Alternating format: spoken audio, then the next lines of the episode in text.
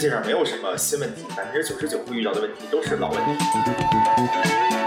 这个世界上所有烂的地方都是机会，所有的难题是更大的机会。如果这件事情又烂还很难，那好，那就这就是天赐的好机会。你只需要做那个可以给你带来百分之二十的成功的那个部分，然后把这个东西做好，其他百分之八十都抛掉。我是夏梦人，欢迎来到数字游民的集合地海岛工位。在这里，我们分享关于数字游民如何搞钱、工作和个人成长有关的一切。那今天呢，我们很荣幸的请来了新浪数科的前 COO，也是三节课的早期合伙人，现在正在创业的经营效率咨询专家于东奇老师，来聊聊他做企业咨询创业的那些事儿，有非常多的干货和实操案例分享，非常推荐现在正在创业或者打算进行自由职业的朋友们收听。那大家可能会认识我，是因为我在网上做博主。我之前呢是小红书跟字节跳动的这个运营。那我现在的主职工作呢是博主，是天猫国际的买手跟主播。接下来我可能还会去参加一档综艺，然后以及我九月份和十二月份可能要去巴黎去学习法语。哇，好帅！对比之下，我的自我介绍就显得好无聊了。北大赢了。但这个这个东西，你工作之后其实没什么用嘛。然后谁还会看你的学历呢？呃，还是有用的吧？我觉得还是有用的啦。啊，就是要不是看到你北大，我就我就不录了。哦，这样子。乱讲乱讲，没有了没有了。但我想吧，你不应该是这么俗的人。对我不是那么俗的人。大家好，我叫于东奇，历史上是社畜，后来创业之后，然后又让自己变成了社畜，反正一辈子都在工作。除了工作之外，其他的值得称道的事情并不很多。希望有一天通过工作实现，反正为社会产生更多的改变，或者创造更大的价值。历史上呢，连续创过几次业，当前在创业，在做一家咨询公司。我们这个咨询公司本来想注册一个商标，叫做“抄作业咨询”，因为我们觉得世界上没有什么新问题，百分之九十九会遇到的问题都是老问题，它就是存在着有人比我们更早发现了这个问题，并且更早找到了更好的解决方式。所以，抄作业是一个解决问题效率很高的方法。我们在做的，就是一件事情，找到这个世界上所有问题，前人都交出了怎样的一份最好的答卷，帮助后来者遇到这个问题时，能够抄对作业，更快速的，就是拿到更满意的结果。然后，这个是我们在做的事情。所以我们自己把它描述呢，我们叫做点亮商业世界的全图，帮企业抄好作业。一说点亮商业世界的全图，就知道这个可能不知道是十年还是二十年才能完成一个工作，但反正是你的兴趣所在，然后有兴趣有追求，就甭管是十年二十年去做它就好了。这是我们在做的事情。嗯，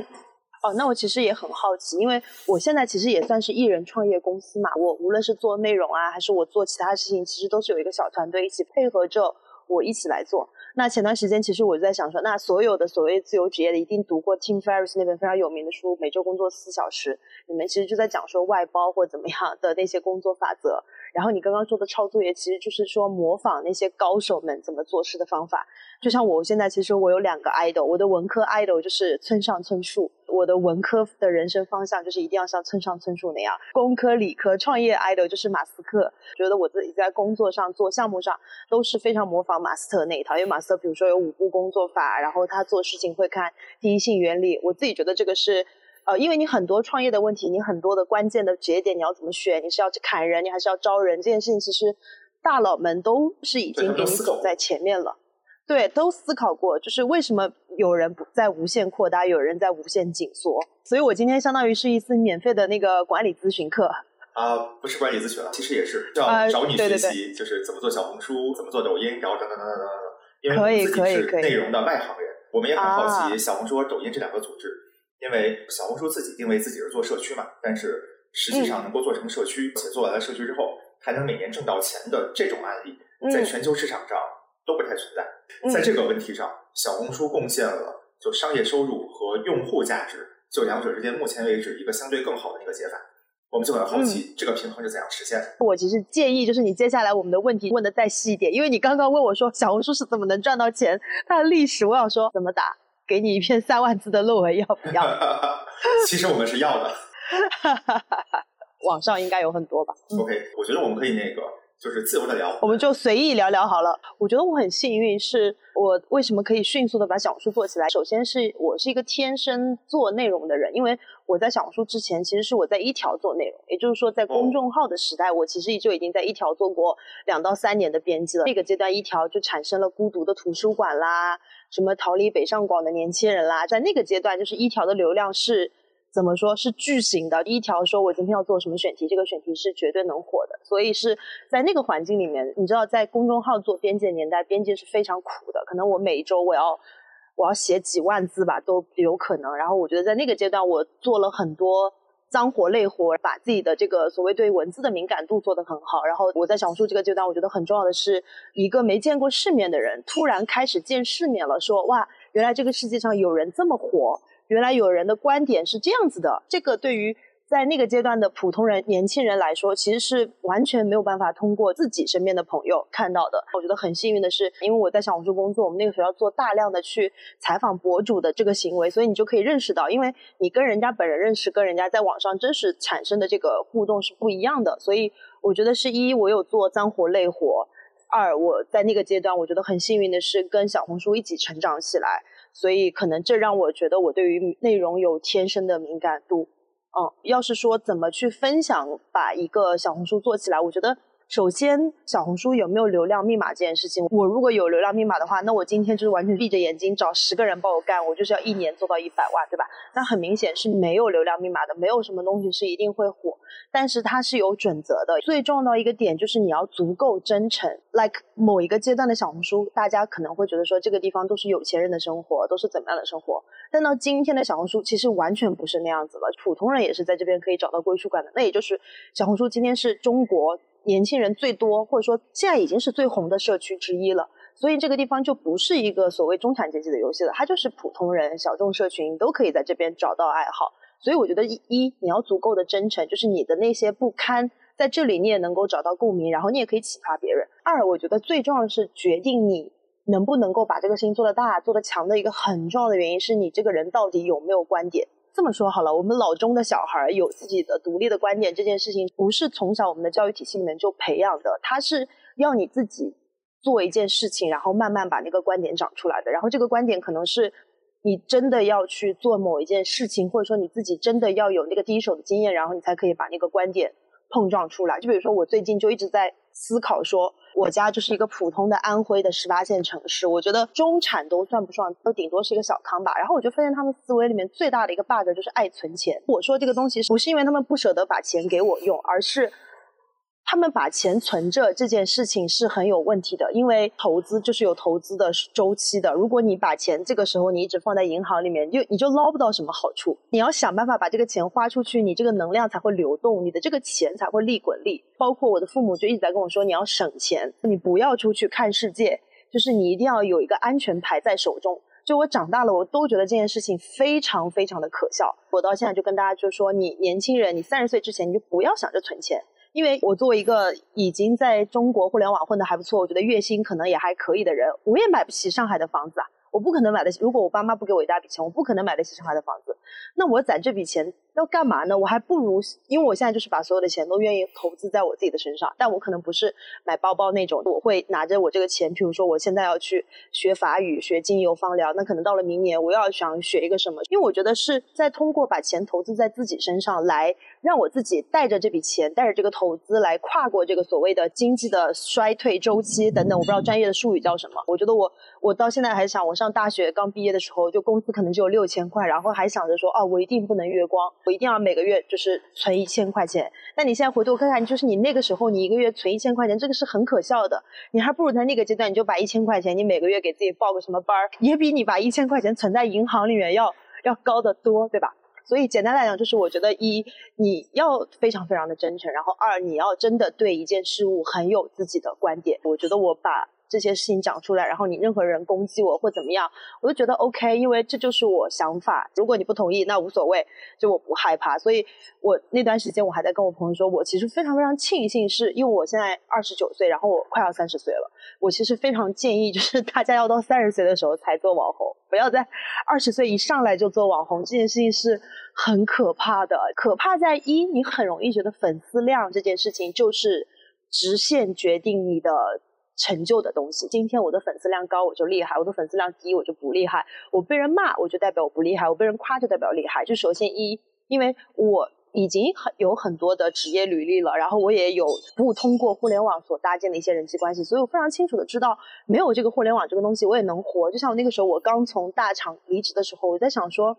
再不行，我能够给人家剪视频；再不行，我能够给人家写稿子。就这个东西是我的，就是怎么说，硬通货的东西，我不会饿死的，我不一定非要靠做博主这件事情。所以我觉得我现在的心态就非常的平稳，这个东西可能就只是我的一个小公司的一个小货架。就我其实到现在也不清楚我的公司的货架，我我后面的仓库要卖什么东西，但是我先想办法把这个货架搭建好，到时候如果我有想好要卖什么的话，我就可以把货架已经准备好了，人气也在我的门口驻足了，然后别人也很爱我这个老板。所以我现在对这个事情是这么想的，当然有的时候会焦虑，但是大部分时候就觉得还行，就是我知道我喜欢做这件事情，所以慢慢做也不要紧。哇，刚才我听你的表达，我觉得特别的精彩。就是你刚才说的那个观点，叫做能做起自媒体或者叫能做起小红书的人，必须要有观点的人。你要学法语，你说在巴厘岛，然后你每天的生活更自由，这件事情它可能与财富不相关，但这个生活状态是使人羡慕的，且你传递了某种清晰明确的观点。这个观点就会吸引某些同样观点的人，于是他们就从你的生活中捕捉到了某种力量，他们就会觉得说，哇，我是不是我也要做出同样的选择？我一看，我其实也可以，于是你就为他们创造了某种价值，然后使得你可以挣到博主这份钱。对，我觉得大家还关注我很重要的点，就是首先一我不是一个标准化的美女，然后二我不是一个中产阶级的小孩，我不是含着金汤匙出生的，所以也没有人在指导我做这一切。就我的这些选择，其实都是我逐渐摸索出来的，所以我觉得我是能够呃有自信跟大家分享说，如果你想要成为我，那我是有一些方法可以让你走的，然后我有一些路径可以让你摸索的。嗯，而且我们不说颜值啊，不评价颜值，但是刚才在你的表达的过程中，我注意到了你会很有魅力，你会很自信，你会很有感染力。当你笑的时候，你会不由自主的能够带动其他的人也想笑。其实你说这个，我们很多的这种中国传统的家庭最大的 bug 是存钱。虽然说你没有存钱，表面上看，然后在在我们的父母辈看来，可能你把这个东西消费掉了，但其实你在投资，只不过你的这个投资的路径是他们所不能理解的。你的投资的路径呢，是通过自己看世界，然后做出一个对自己更好的选择，使自己能够拥有更好的人生。当你能够不断的提高自己让他人羡慕的程度时，那么好，这种时候越多的人羡慕你，越多的人跟随你，你作为一个博主，你的影响力和你的能量就会越强大。于是你向这个世界展示了另外的一个不同价值尺度下的标杆。然后这个标杆是会有很多人追随的，这种追随就成了你的影响力和未来商业收益的保障。所以它其实它是一个投资个人的逻辑，它和投资企业的逻辑也很像。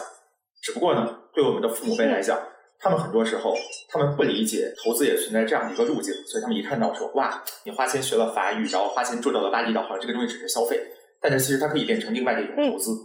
只不过在我们的这个时代，伴随着小红书等等等等这样的媒体的出现。投资的逻辑比原先的可能性变得极大丰富了，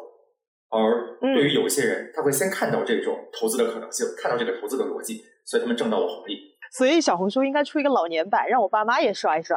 嗯，对，嗯，他们刷可能就是刷最好的广场舞博主，然后等等等等。你想，我妈每天就在种菜，她特别喜欢每天给我拍说她种的那个茄子，又大又光滑，然后又表面看起来反正泛着那个油光，然后是一个茄子，她就觉得这一瞬间特别的幸福。我爸会一直在互联网上看这种曾仕强说佛学，然后每天都转发好多给我看。是的，他们也有他们羡慕的东西。也许有一天你跟你爸说，说我去东南亚，就好像你去五台山，他就理解了。是的，是的，因为大家都在说跟原生家庭和不和解的问题。我到现在这个阶段其实是完全跟我的原生家庭去和解的，因为我发现说，就是你期待你父母对你的认可，其实是你是期待过去那套规则对你认可嘛。我不会让过去认可我，我就是要做未来想做的事情。所以我现在就是完全。不需要你们的认可，我也不需要你们的关注，就是我们各自过好各自的生活。真的，就是甭管他们能不能理解，实际上你会怎样描述你现在在做的事儿？大概就在跟他说，我现在就是在做网红，网红就是一个非常好理解的词。然后我我的日常收入就是我会接广告，然后哦特别搞笑，三月份、四月份到六月份一直在跟天猫国际合作嘛。然后我爸说，那就是在给阿里打零工呗。我说对对对，然后我爸就说。那你真是想不开，你非要从字节离职到阿里打零工。我说，你理解不了，理解不了，不跟你多说，好吧？我现在就是有有在赚钱，不需要靠你们养我，好吧？所以我我就会用这种方式来让他们比较好理解我。但是我爸妈还是会跟他们的朋友说，他女儿现在在阿里工作，说的也没错，对。所以我现在是一个，我我朋友都叫我三场女工。你可不是给阿里打工，你是与阿里合作。对我可是我可是售卖我的 IP 服务，好吗？我觉得我最本质上还是一个内容创作者吧，我就可以直接这样说好了。我现在的一篇广告是一万五，然后这个东西是比同行要贵很多的，因为一般的计价规则是你的粉丝除以十。那我现在的粉丝是呃六万二，那我那我正常的报价应该就是六千块钱。但是因为为什么会我可以把价格提这么高呢？是因为首先一我这个类型的人不多，就是我的竞品不多，我可以把这个事情做的相对来说比。我的同粉丝梯队的人稍微把这个事做得好一点，然后以及二，我现在要做的这个事情呢，我就跟我自己说，我现在做这个赚的这个钱不是为我自己赚的，我是要为三个月之后的我赚的。然后我会告诉我的客户们说，你看我的粉丝几乎每个月都在大增长，所以你现在如果投我的话，三个月之后你就相当于是赚了。所以你不能拿我现在的粉丝数来给我报价，你要拿我三个月之后的粉丝来报价，因为我你现在的给我一个 brief。然后我发怎么也要到两个月以后了嘛，我现在基本上是这么逻辑在跟他，但是我的广告接的不多，我觉得我本质上这一年我给自己都还是在休息的内容，然后我现在接广告也都是只接大牌，因为我觉得一个 IP 如果想要做成一个 IP 的话，本质上你还是要爱惜羽毛。我有的时候可能甚至一个月都不接，就也是会担心广告太多会破坏粉丝对你的信任和认可。呃。首先，一这个品牌得是大的品牌，就比如说我目前接过的广告可能是雅诗兰黛、L B N B，比如说安德玛是有名有号的牌子。而且我我在做广告这件事，我非常舍得花钱，就是我可以拆解我的一个广告一万五，然后平台会拿走三千，有些返点给我的广告公司，然后这算下来，其实我到手可能就一万不到，但是我还是我一般还是会花三千到五千去。找一个摄影师，找一个导演给我拍，然后会把那东西作为案例。因为我觉得我现在就是一个我职业阶段的实习生，所以我非常愿意去花钱去把我的这个作品集做得好看一点。哦，所以我也能理解你为什么建议，就是很多年轻人不要在三十岁以前做网红。对对，真的。因为我发现你做的过程中，其实你是舍得投入的，和是是有某种长期主义的。你相信更大的回报和更大的影响力都在未来，而不在此刻。嗯。是的，而且我有本金。虽然说我我不教导大家存钱，但是我是有本金的，因为我在小红书跟字节工作那几年是有攒下钱的，嗯，所以它可以支持我现在暂时不用特别焦虑钱的问题。嗯，我还会蛮好奇一个问题啊，就是嗯，你刚才描述说你在小红书是第一次看到了原来人还可以这样活，但是在小红书之前，其实你在一条一条就已经是一个很有社会属性的这么一个公众号的媒体了，在一条的时候，其实也能接触到那些。更奇妙的人，更新的社会现象，为什么反而会不如小红书对你的触动更大呢？嗯啊，这个东西我还有个分析，就是一条为什么会逐渐衰落？一个最大的原因，当然就是因为人们现在其实没有什么精力去做长文字阅读了。那种非常节奏慢的视频，即便你看起来很高级，然后人们也没有耐心去看这个视频了。我觉得这个是最大最大的一个问题，导致它衰落。但是更大的一个问题就是。你仔细去想，你以前爱看一条视频的那个触动你的点是什么？其实你想看一下有钱人能够有钱到什么程度，对吧？你看他的标题就是动辄是什么，呃，阿里 P 八什么一千六百万年薪，在乡下买了一个四百平的大豪宅，做成大庭院，就是这种标题。所以你就想说，哇操，有钱人他能够把房子装成多漂亮，我一定要看看。就是我作为一个普通人，我身边是没有这种新闻可以让我看到这种生活的。但是有了小红书之后，你跟有钱人之间距离很近，你可以看到说买劳斯莱买劳斯莱斯幻影之后，还可以在里面加装一个婴儿车。你可以看到所有有钱人丰富多彩、不同的生活，而且那个生活是因为有普通人视角去写的。所以，当你已经对有钱人祛魅之后，你其实就完全欣赏不了与一条的那一套了。我觉得这个是比较大的一个问题。哦，就是在小红书介绍那些有钱人，他们更具体，他们更指向他的生活选择。对，是更鲜活的，是特别鲜活的。但是在一条去采访那些有钱人，然后艺术家，他们本质上其实就可以被冠成一个帽子，就是有钱有品位的中产阶级。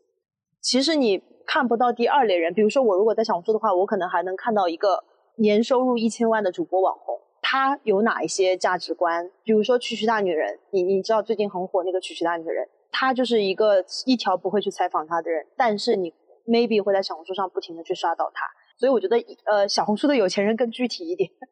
一条的有钱人还是有一些有一些滤镜在。而且你想一想，如果你接受一条采访的时候，你还会再说一些有的没的嘛？你还是会，对吧？Like OK，我的人生被一条采访一次，我一定要把我的人生包装成极致的高大上。嗯。对，那一瞬间他会展示他不真实的，但同时是最好的那一。对对对，嗯。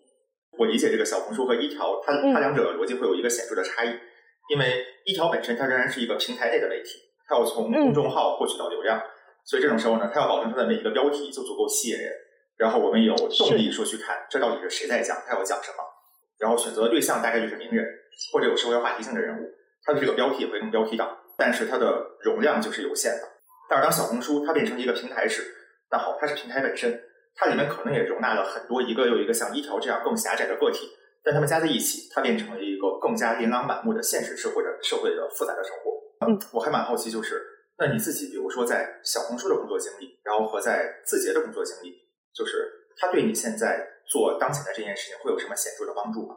我在二零一九年到小红书的时候，那个时候我们就要写一个品牌书，其实就要归纳说我们这个社区最大的价值是什么。就是我们那个时候会叫小红书叫做小红书之城 （Red City）。那个时候我甚至还会就是像编游戏一样，我要编说我们的用户是小红书之城里面的什么人，我们的员工是小红书之城里面的什么人。我希望让所有人觉得小红书真的是一个。就你们家门口的一个小区一样，我甚至会希望大家说，你觉得某个管理署就是你们家小区那个看门大爷，然后那看门大爷有的时候就是挺烦的，但是关键的时候还是对你特别特别好，你看到他你就觉得特别暖心。就那时候我们就想打造一个这样的东西，所以我那个时候就是归纳说，小红书最大的价值，那其实就利他的价值。那这个利他价值可能在早期，因为小红书最开始就是一本海淘的 PDF 的东西，因为我们的创始人最开始都是在海外留学，然后也有海外生活的背景，所以那个时候在那个年头就是要告诉大家怎么样去海外买什么东西比较划算，怎么薅羊毛，所以是有这个基因的，这个基因就是利他的基因嘛，所以渐渐的从这个呃，比如说购买攻略、装修房子的这个东西，然后到现在其实是我觉得是在情感上。已经开始利他了。比如说，我今天就是跟你说，我长得不漂亮，但是我怎么变得自信？我跟我男朋友分手，我怎么样在这边获得安慰？就是他已经从一种物质上的东西的利他，然后慢慢的变成情感上的利他。哦，对。所以这个社区，这个东西有一个微妙的差别。然后，如果它发生在一个电视媒体上，然后大家就会说说，哎，然后你是美女，你怎么能变成这样大的美女呢？那么这种时候呢，一个美女其实与其他人存在着一种隐性的比较关系，她就把其他人比下去。但到了小红书，他会说：“你看，我是这样普通的，然后我怎样让自己变得更有魅力？我本来我是这样的一个生活，我怎样让自己过上更好的生活？”他其实他会拉出一条从低的起点向更好的生活状态的路径。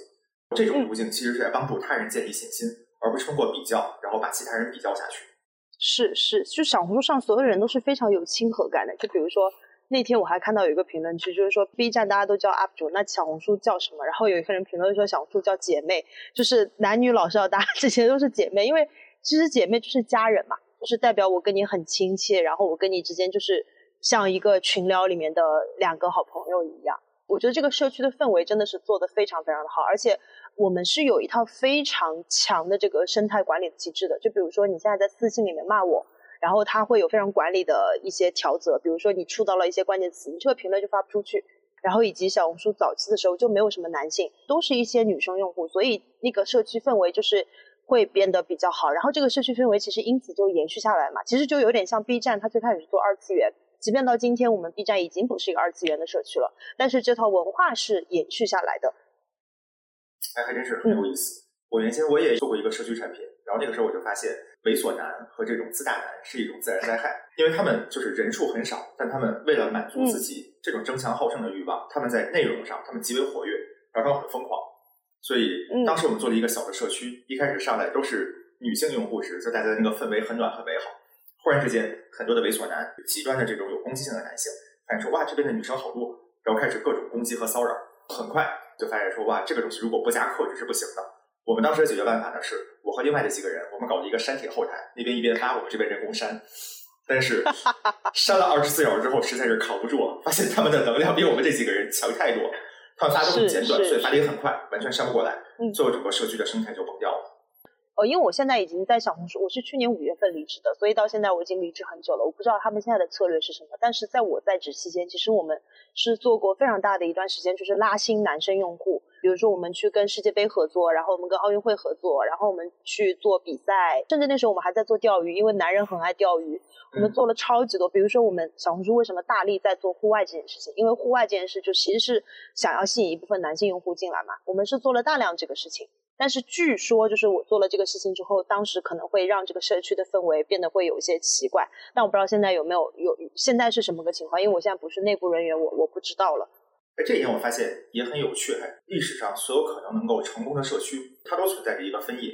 然后正好有一本书叫做《蛤蟆先生去看心理医生》，它里面最后有一个核心观点，叫做就是我们要看一个人与其他人的相处模式。一种叫做我好你不好，这是一种典型的，就是女性身上也会有，但是在男性身上呢，可能会更多见一些的行为模式。就是他在所有的行为中，他会习惯用比较的方式把别人比下去，从而确立他自己的自信和威严。但是呢，最好的一种行为模式，然后叫做我好你也好，我们双方彼此之间达到一个更好的格局。那么在这种情况下呢，我觉得它可能是一个社区产品所能够形成的这样的一个初衷，所以社区的一个良性的氛围就会形成。这个良性的氛围呢，就会转化成社区里面的某种称呼，在小红书大家叫姐妹，在快手大家叫老铁。只不过姐妹是女生之间大家表示，哎，我们是平等的，我们是闺蜜，我们是这样的一种关系。嗯。然后老铁则代表着在社会上我在艰难的生活。我也不容易，你也不容易。我们有些东西可以交流，我们有些情绪可以共同抒发。它是男性与男性，像在大学室友时的那样的一种平等的关系。是的，所以我觉得小红书的氛围今天能够做到这么多，甚至我觉得其实不是我们的内部干预的。我觉得很难规划，只是每一步都可能踩在了一个刚好的点上，它成为了这样。就包括前几天我还在看那个扎克伯格的那个那个分享会，他就在抨击说那些商业电影是假的。那个商业电影，他说首先没有人在。玻璃上写数学公式，他说所有的科学发明，所有的创业都不是说我现在玻璃上写一个数学公式，然后所有东西都开始往下推导。他说我去建那个 Facebook，我也不是一开始就是我要建立人们之间的社交属性。他说我也不是这么想的，我只是因为要先做一个第一点，然后慢慢的把它做成最后的那一步。所以我我我当时看了这个视频，我其实是希望鼓励自己，我我在想说。啊，我到底要做什么事情啊？我觉得什么事情我都能做，但是又感觉什么事情都不是性价比最高。但是我听完他那个演讲之后，我就觉得说，反正就做呗。就如果你不做这件事，其实你就不知道那条性价比最高的那个路是在哪里。我相信，包括你在创业过程中，其实。肯定也是这样的，所以其实它是迭代出来的，它是在不断的去逼近一个性价比更高的那个路径。是，就包括我如果说做博主的话，很多人就会问我说，我也想做什么什么，我就看到有一个人会列一张表，说我的账号定位是什么，我接下来一年的选题是什么，然后就开始做这些。我说。你不用搞这些，我的这个 IP 做出来也不是我从开小红书账号那一天开始我就说我要做成什么，都是我我都有在迭代，是慢慢做一步，然后别人有这个反馈，我就觉得说哦，原来我做这个事情别人是有反馈、有正反馈的，那我就继续往下去做。所以我觉得这也就像创业吧，这个还挺好玩的。就其实当我们看过很多的企业之后呢，也会发现，包括这个企业的决策也分成两个流派，然后这两个流派呢同时存在，同时都很有道理。一个是比如说。你像 OPPO 和 vivo，他们作为手机公司，就毋庸置疑也很成功，手机卖的那么好，也卖遍了东南亚。那么他们的这个成功的过程中呢，他们更多的是看到的机会我就先上，我也不知道这个机会到底适不适合我，但是我快速的迭代，快速的尝试，这是一条路径。但是与之相对的呢，也存在着另外的一种公司，比如说华为。华为是在做每件事情时，在做之前，然后他会充分的论证，一旦论证完之后，它会带来一个什么样的好处呢？他知道这件事情，只要我所有的动作都做对，我一定能够成功。因此他会很坚定。那么在过程中，然后一旦发现了任何的结果不理想，那好，那一定不是我的方向问题，绝对大概率是团队的执行问题。那么我和团队一起复盘，必要的情况下为团队引入新的资源，或者说换掉团队里面的某些人，那么这件事情早晚一定会成功。那么这两条成功路径呢，就你一看他们在起步的那个阶段就是完全不同。OPPO、vivo 会很快很灵活，但是他们会就是试错大量的路径，然后华为会显著的更慢更谨慎，但是它一旦做了。然后它就有绝对大的概率保证这件事情它一定能够做成，所以这两条路径本身同样存在。它其实当我们看每一个创业者时，创业者也存在着不同的流派。然后你要说我是哪个流派呢？我是更倾向于谋定而动的。啊，你是华为那一派。对，然后它的一个典型的差异是，就是文科生和理科生的思维方式。比如说，我们认识的很多文科生，他会相信说，哎，我觉得什么东西是好的，我朴素的相信什么东西是有价值。那我定了一个大方向，我就朝那个地方奔赴。然后过程中，我相信大价值不偏。我遇到的问题，调整问题，早晚有一天我会走到一个很不错的终点。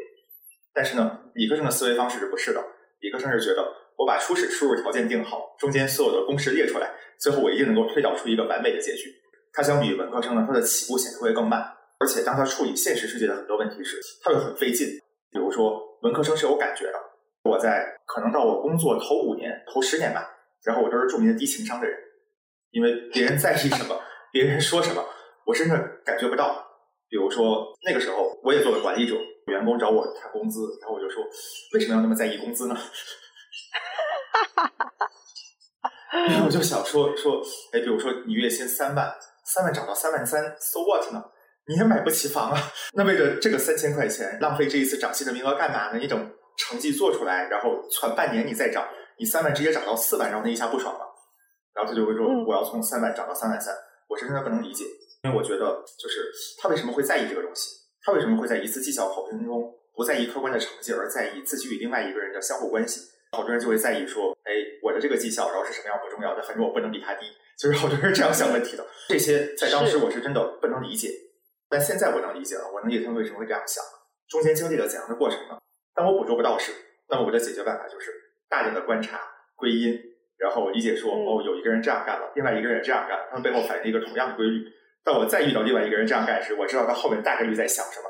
然后这个路径他就很痛苦，因为有可能。就是关于情商的这个问题，在我开始认真处理它的头五年，我都不能就是搜集足够多的规律，然后使得我再遇到一个问题时，它这个问题和我的这个规律碰巧能够碰上。但是，只有当我见的足够多，花了足够多的时间，然后我才会发现说，哦，我再遇到一个关于情商的问题时，百分之九十五的概率，我都能找到一个已知的规律可以解决它。那好，这一时间我知道我应该怎样回答了。这是理科生的思维方式。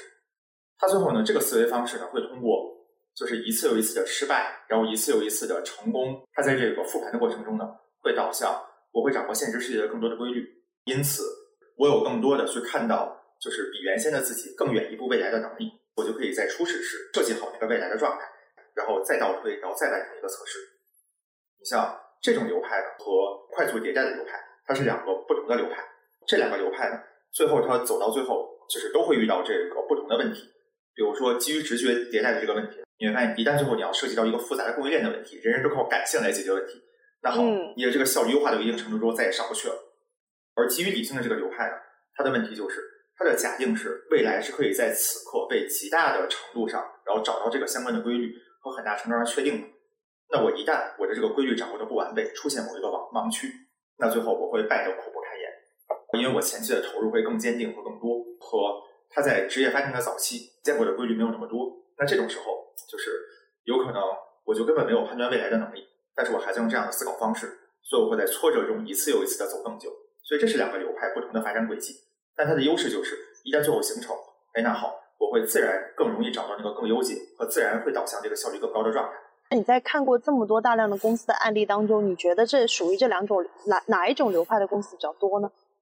呃，从数量上来讲，持续型的公司更多。哦，我本来以为是那个所谓。谋定而后论的这个流派会比较多，很多的企业会渴望这种谋定而后论的状态，但是，嗯，你要找到真正能够谋的那些人，就是能够谋定而后动的人，毕竟就能够做到这件事情的是少数，和他对你的前期工作会有严格的要求。因此呢，我们会看到有很多的企业，大家也在写规划，但是你细看他那个规划的逻辑，你会发现他在瞎搞。嗯，我懂。包括我之前在小红书工作的时候，我回顾我那个时候的工作方法，完全就是因为我先要想我作为一个什么事情。然后我再去编一个说我的这个项目背景，然后我要说服我的老板说我这个项目你看是能做的，而不是先有那个背景，然后才把这个项目推导出来的。是的，并不是说规划的这个方法不好，而是公司会普遍找大家要一个规划的动作。如果大家都能做到，如果这个规划本身有过程，过程也能被管理起来，它是好的。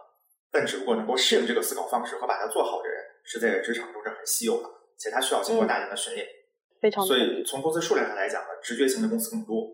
所以我到现在这个阶段，其实我焦虑的地方就在于，可能你以前在公司里面，公司会我小红书每双月都会给你个 OKR，比如说这个双月的 OKR，我们就是要做博主外推，然后下个双月的 OKR，我们就是要做男性用户的心智、品牌心智等等。但是我现在自己在做这件事情，我突然就不知道说我这两个月我的主力点在什么，我下两个月我的主力点在什么，完全就是有的时候那个机会是靠别人扔过来的，我其实不知道这个事情是好还是不好。就比如说，像我今年不是上半年去了跟天猫国际去合作，然后把亚洲站去跑完了，在那个时候我就开始焦虑，我就觉得说，哎，因为那个时候还没有任何的机会找到你嘛，你就会觉得说，啊，那我下半年难道就因为我现在的胃口已经大了，我已经不满足于说我只做博主了，就说啊，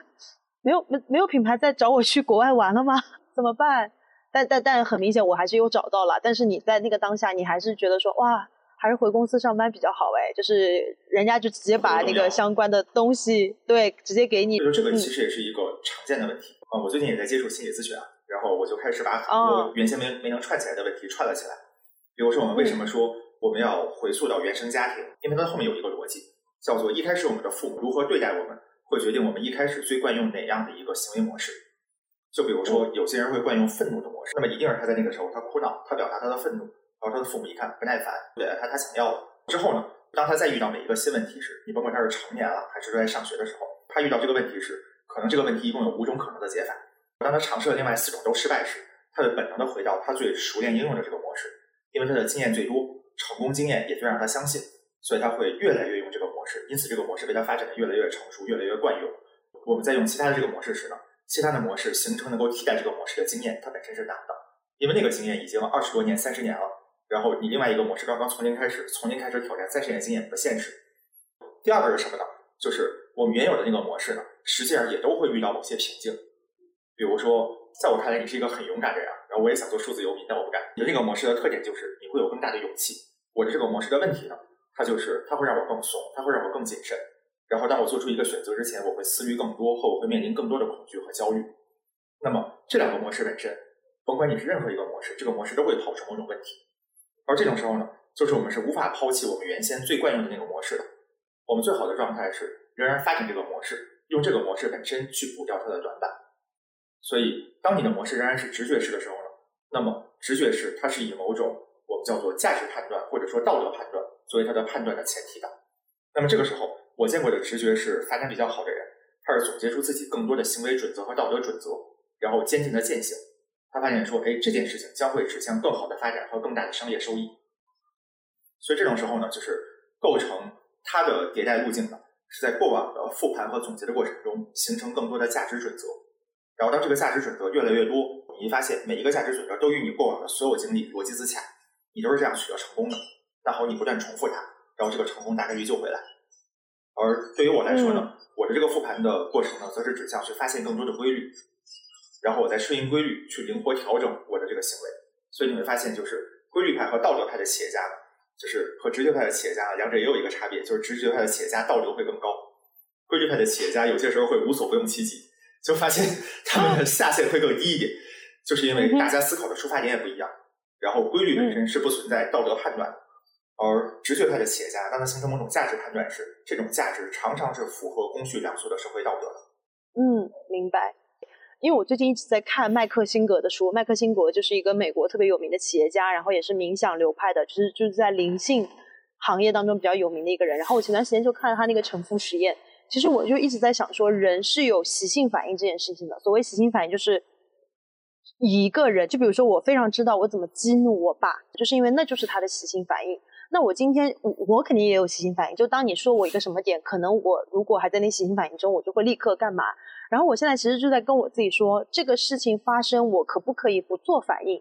或者说我是不是可以集中起来再做反应？就包括我最近其实都不会再呃秒回别人的微信，因为我觉得秒回别人的微信这件事本身就是一种习性反应，因为在那个当下秒回其实是一种不经思考的这个行为。比如说有很多时候别人拜托我做一件什么事情，然后我就会在当下说好的好的没问题，做完之后立刻就会觉得说啊其实我没有必要去做这件事情，因为我没有办法去反悔。然后甚至有个很好玩的事情是。呃，我有个好朋友，他来巴厘岛，然后做了十天的这个内观，其实就是禅修，然后不能玩手机，然后每天要打坐。他出来之后就跟我们分享他在内观营的这个经历，因为的确很精彩。然后在前面两个小时，我还能够就是很认真的听。我又是一个特别捧场的人，就比如说你在跟我讲一个什么东西的时候，他可能没有那么的好笑，但我就会想要做出一个动作说啊哈哈，真的太好笑了，可能也会接一些不好笑也不难笑的梗。但是到那个他分享的后半段，我就突然发现说，我有点累了，因为我也有冥想的习惯，然后我就可能在旁边打坐，但我也有在听，觉得那个状态很重要的就是，它让你被迫对一切事物不做反应、不做回应，然后你集中注意力去吸收这个信息。我发现你集中注意力去吸收一个人的信息这件事是没有你坐在那边跟人一个对话，然后一直在说哈哈啊哇厉害厉害厉害，是不会有那么累的，所以。呃，我觉得无论是个人生活吧，还是我接下来要做的很多事情，其实我都在训练说，当一个事情发生，我是不是可以不在当下立刻做反应，而是等到我想做回应的时候就做回应。就是尝试着去让自己的行为模式不要本能的运作。我们说什么东西构成一个行为模式呢？它一定存在几个要素。第一个，它一定存在着一个外部事件，这个外部事件会唤起某种情绪，情绪会变成让你这一瞬间行动的动力。这个情绪呢，会触发某种就你渴望这个正面的情绪延续或重复，然后或渴望这个负面的情绪被消除的某种行为，会有一种惯用的行为。这个惯用的行为最后消除了这种情绪，然后一个模式的循环完成。而所有能够成行为模式的东西，它一定是自我强化的。就是这个东西越用越有效，于是我们的反应越来越快。当这个事件发生时，我们发现那个情绪的反应，然后第一瞬间是无法被阻拦的。是的，甚至我刚在你想，因为你是不是可以暂时没有这个情绪？第二步，你是不是可以修炼？当这个情绪发生的时候，你可以暂时不做回应。就比如说我爸在家里，他小时候特别爱掀桌子，我就在想说，你当你很生气的时候，你能不能自己在那边打自己，就不要去掀桌子，因为你自己打自己就没有影响到其他人嘛，对吧？但你就不要做接下来这个反应，包括有很多女生在恋爱过程当中会通过哭来解决方式，因为我就会觉得说，哦，我哭了，我都哭了，你还不听我的，对吧？其实这就是一个所谓行行为模式的东西。其实女生的哭，然后和男生的这种暴力发脾气，他们两个在行为模式中都是一个解决问题短期有效，但长期会破坏关系的行为模式。是的，是的，因为我之前也是一个就是受困于说我为什么。我的原生家庭为什么会这样？然后一旦自己有什么问题的时候，然后你就永远说：“你看吧，我今天这样的话，就是因为我这样。”好像就有一种宿命论。但我到今天，我就完全不觉得说我现在的人生发展还跟我的原生家庭有什么关系了。所以，那我也非常感谢，就是可能我在那个阶段，我跟我的原生家庭有问题，所以我才能够有动力去学习这些模式、这些情绪啊背后的成因等等等等的东西。其实你像，就是我回头看更多的企业家，因为在我接触越来越多的企业家时呢。你会发现那些能够取得大的成就的企业家，然后他们的这个模式是有共通性的。首先，他们的这个模式的出发点中间，然后一定有一个关键的情绪，是某种利他性或使命感。嗯，他一定不是利己的。然后，一个利己的人是不可能成为伟大的企业家的。然后背后的原因是什么呢？就是你需要汇集更多的社会资源，你需要赢得用户的支持，你也需要更多的员工陪伴你。但好，一个利己的人是无法，就是他在与所有人争利，他是无法赢得这些资源的支持的。所以，它不具备成为一个企业家的必要的，我们叫做情绪出发点的基础。与此同时呢，就是当他的这种利他的这个情绪被触发时，就是解决问题。我们说大的模式存在着两种，然后一种是我好你不好的模式，叫做我把这个东西向外归因，反正都是你的问题，是，然后你自己认错了，这个问题就消除了。一种叫做我好你也好，甚至于这个就是你好我不好。那么所有的企业家呢，甭管他最后选择就是你好我也好，还是你好我不好，他一定会选择他相信。外部世界是有道理的，然后外部世界是更合理的，外部世界是好的，他会反过来有某种方式去尝试调整自己的行为。只不过这个过程中呢，就是你会发现这种哎你好我不好模式的企业家更容易抑郁，因为他会觉得嗯我没有取得这个商业上的成功，一定都是我有问题。但是哪能商业上百分之一百都成功了？所以他无法停止他的自责，他就容易抑郁。但是这种觉得是你好我也好的企业家，他说我是来改变世界的，这个世界也需要我。嗯，然后那我来想，我怎样更好的改变世界？他会用某种积极的动力去调整自己的行为，然后应对外部世界向他的要求。那么这种时候呢，这种企业家，然后他会能够走得更久，也能够取得更大的成就。所以实际上我们看所有的企业家，他的行为模式中，利他性和这种使得，就是我们假定外部的世界是好的，他们是有道理的。然后向内归因，通过调整自己的行为去适应外部世界和取得更大的成就。这两个模式其实构成了所有企业家成功后面的就是必须有的模式，他们会有很多的变种，但这两个共性是不会变的。嗯，我我非常非常理解，因为其实这就是像呃一个人要创业的时候，他永远会觉得说我能够拿到的牌就是所有的这个牌，因为你我们试想一下嘛，就这个人如果无限归因说这个世界就是烂，那那他其实就没有精力说我要怎么改变去这个世界，然后甚至我都看到一个视频还是什么就。当一个人说，当这个市场有些地方做的不好的时候，那其实就是你的产品、你的服务可以有机会去增长价值的地方。然后包括今天我跟我朋友，我们俩现在住在巴厘岛一个相对来说没有那么多游客的地方了。然后我们就发现当地的餐厅有个很大的问题。首先一，就他那些餐厅的名字都是一些印尼当地的文字，其实你又没有图片，你根本就不知道他那个是什么，所以你在点菜的时候就非常非常的纠结。然后我跟我的朋友，我们俩在想说，是不是可以把中国那一套就是网上点菜加图片那套小程序卖到这里来？对，你看，就是你可能第一阶段某个人可能会在想说，哦，天呐，这个地方真的烂透了，干嘛干嘛的。但是我跟我的朋友，我们俩就想到说，哎，在中国，其实你做一个帮餐厅点菜的小程序，一点都不复杂嘛，对吧？然后我们俩就迅速说，哎，他现在只需要买三个 iPad 就可以搞定这件事情，然后我们给他卖一套程序。是的，然后沿着这种企业家思考方式，然后再往下看，就会发现，哎，这个世界上所有烂的地方都是机会，所有的难题，然后就是更大的机会。如果这件事情又烂，然后解决还还很难，那好，那就这就是天赐的好机会。因为又很难，是不是代表会有很多步骤，然后每个步骤都可以有一定的营收，是这么讲吗？还是说难是一条护城河，就代表我能够把这件事做好，然后你做不到？刚才描述的那两个是同样的一个问题的两种不同的语言。还有呢，就是我们看任何一个人士，然后不存在优势和劣势，只存在特点，最后是他选择做什么，才能将特点转化为优势或者说劣势。就好像姚明的身高，然后打篮球是优势，然后如果他打乒乓球，你把他按在案子上，他的那个腰就酸了。那那天我跟我朋友，我们俩还在聊，我们俩说，就是人真的有可能是外星人变来的，因为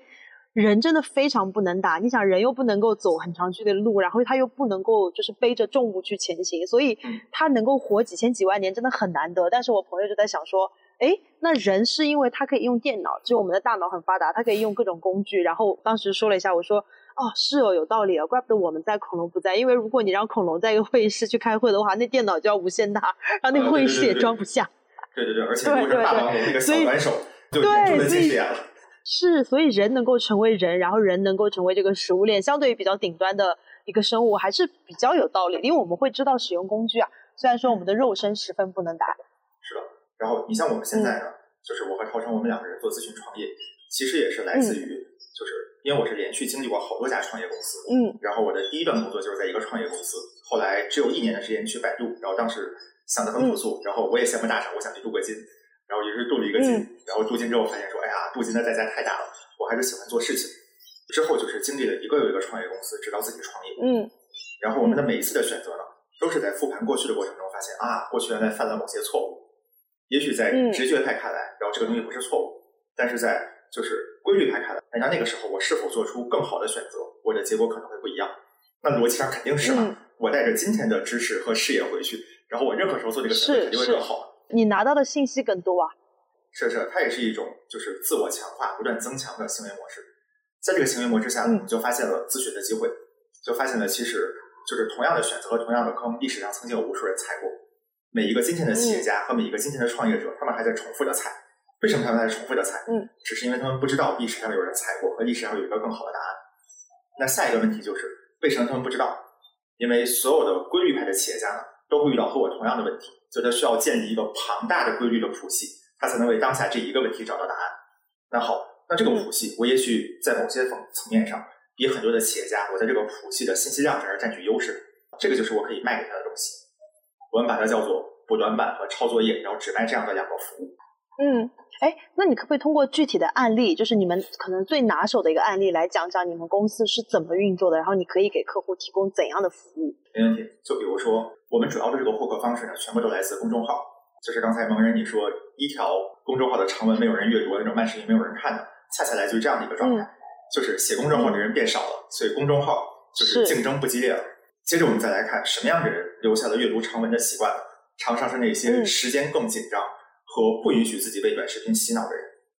于是是那些渴望更大的信息量，然后更自律的优秀的企业家，他们是在人群中更大概率保留着阅读公众号习惯的人。那好，这种时候就是用户变得优质了，然后我们的目标的企业家用户都在读公众号，公众号的竞争然后又变少了，所以那没得选，我们的这个所有的流量和获客的阵地就是公众号。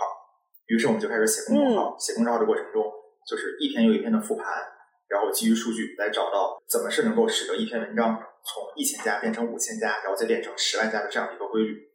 反正差不多一年左右的时间吧。我们此刻觉得我们把公众号的成功要素已经找全了，我们就可以稳定的产出高阅读量的公众号的文章，而且是以企业家作为目标的。然后未来呢，下一步我们还会通过流程让团队的小伙伴也能够产出就稳定的企业家所需要的十万加的文章。那好，它将给我带来源源不断的客户。实际上就是。我们也做过很多的媒体，也做过视频号，也做过抖音，然后尝试过小红书。但是在小红书上，因为我不习惯管大家叫姐妹，所以 小红书是做不起来的。其实就是像我很喜欢，好像来自一个硅谷的组织心理学家吧，他他就在说，其实你不用什么都做，你只需要做那个可以给你带来百分之二十的成功的那个部分，然后把这个东西做好，其他百分之八十都抛掉。巴菲特也讲过同样的这个话，就是如果你先练二十五件事情，如果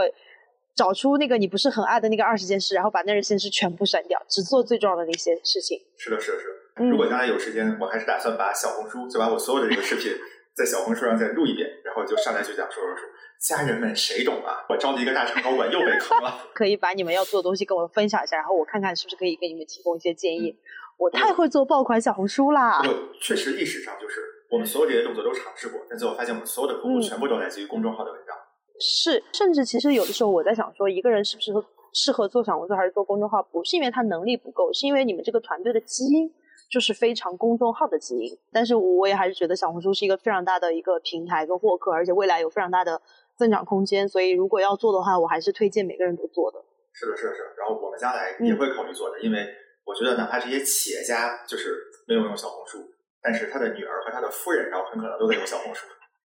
是是是，任正非的女儿一定在用小红书。对对对对对，然后我就可以说说，再不看一下你们的爸爸的工作，然后你们爸爸的公司就要倒闭了。是是，现在就立刻把这个东西转给你的爸爸。对对对对对对对对，他马上他就可能会火。但是此刻呢，我们精力有限，所以我们所有的客户都来自于公众号。公众号找到我们的客户呢，都有一个特点，他都和我们一样是强逻辑派。虽然我们没有做任何客户的有意的筛选，但是最后找到我们的客户全部都是九八五学校毕业的理科生老板。嗯，对，你可以讲一下，讲一个案例故事跟大家分享一下好了。一般情况下，他们找到我们的时候呢，就是都会有很多的咨询公司，他们已经接触过或者找到过他们，但是他们对其他咨询公司整体都不满意。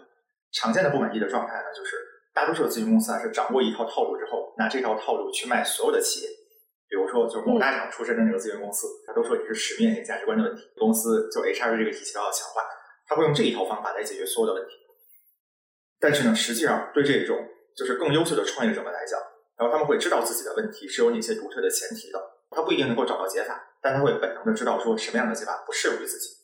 于是我们的第一个客户呢，当他在成交的时候，他其实。他遇到的问题是，他这个公司本身是一个科技公司，做的还是硬件的科技。老板很忙，然后老板自己又要做产品，又要做营销。然后他找过来时，他表达的这个主要的诉求是，能不能让这个公司就自己运转的好一点，他自己不要那么忙，不要所有的事情必须要他亲自盯。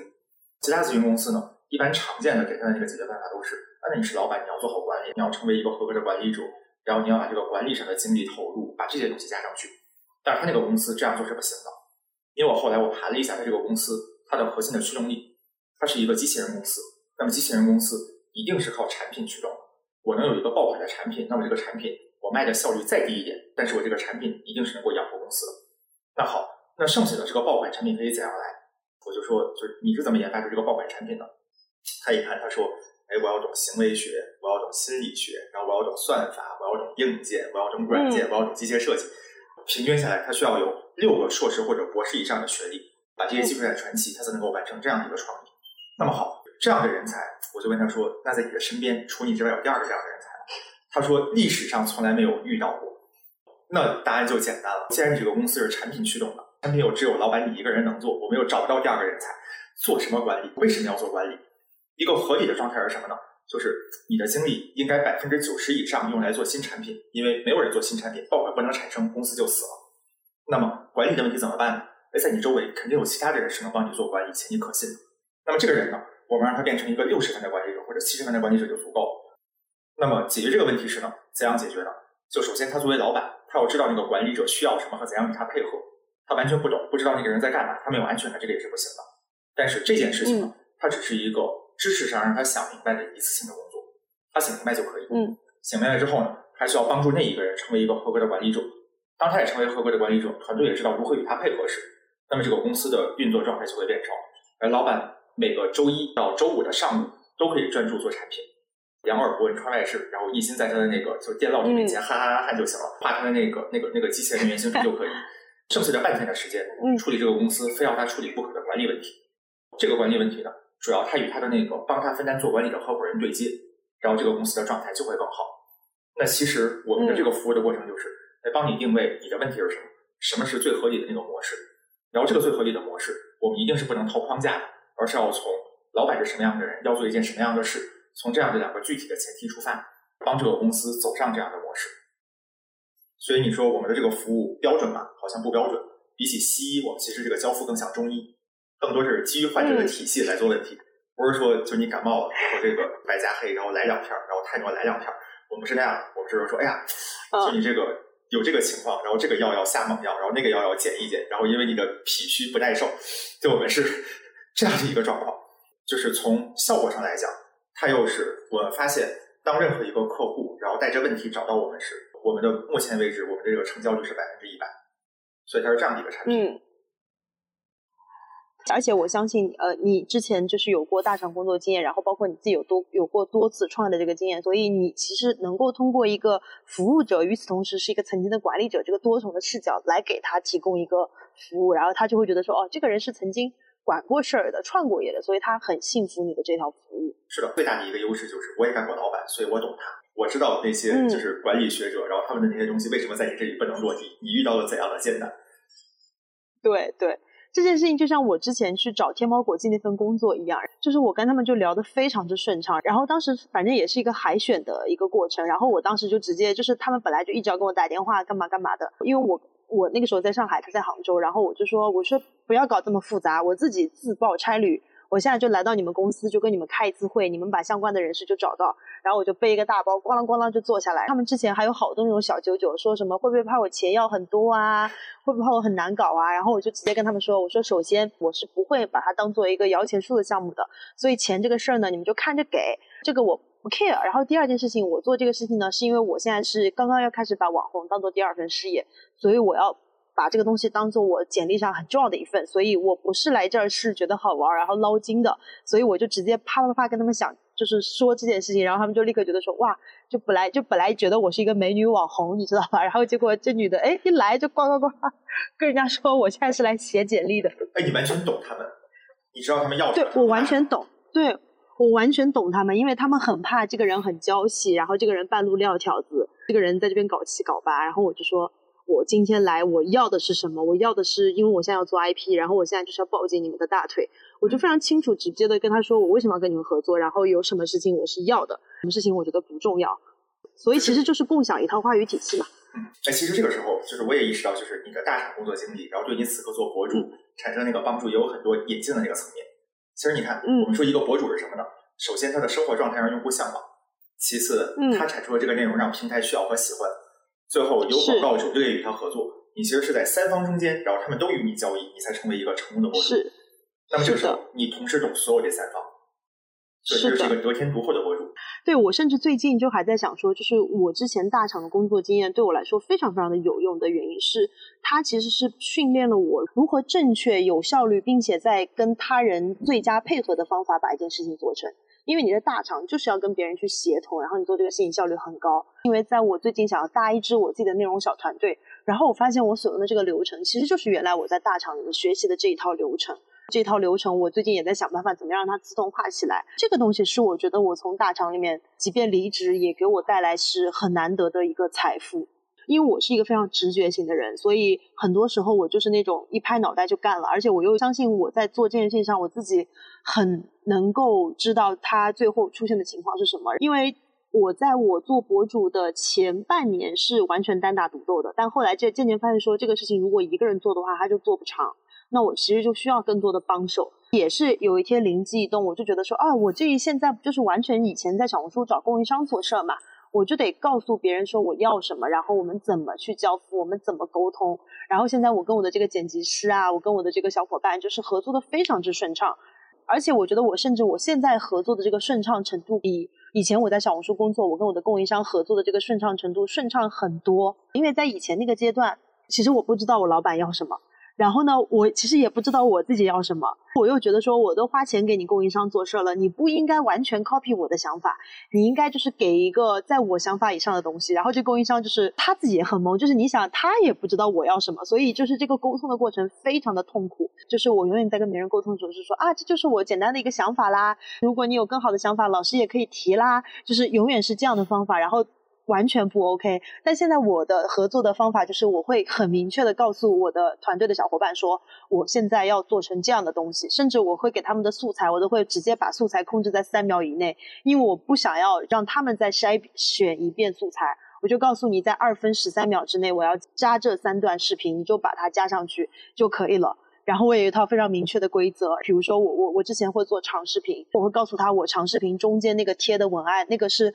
符合什么标准的才可以往上贴。到现在这个阶段，我是非常清楚的知道说你要做的这个东西必须要符合我这套标准。但我以前在小红书工作，就是这也就只是我的一个建议啦，老师们如果有更好的也可以提啦。就是特别善良，但是事情做得非常的不顺畅。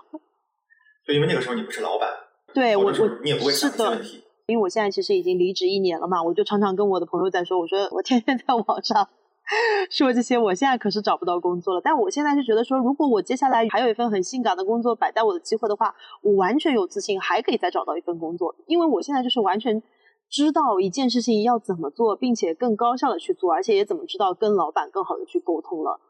哎，我其实蛮好奇，因为你现在字节工作过，也在小红书工作过，这两个企业的工作状态和工作方式，你觉得会有什么就是相同和不同的点吧？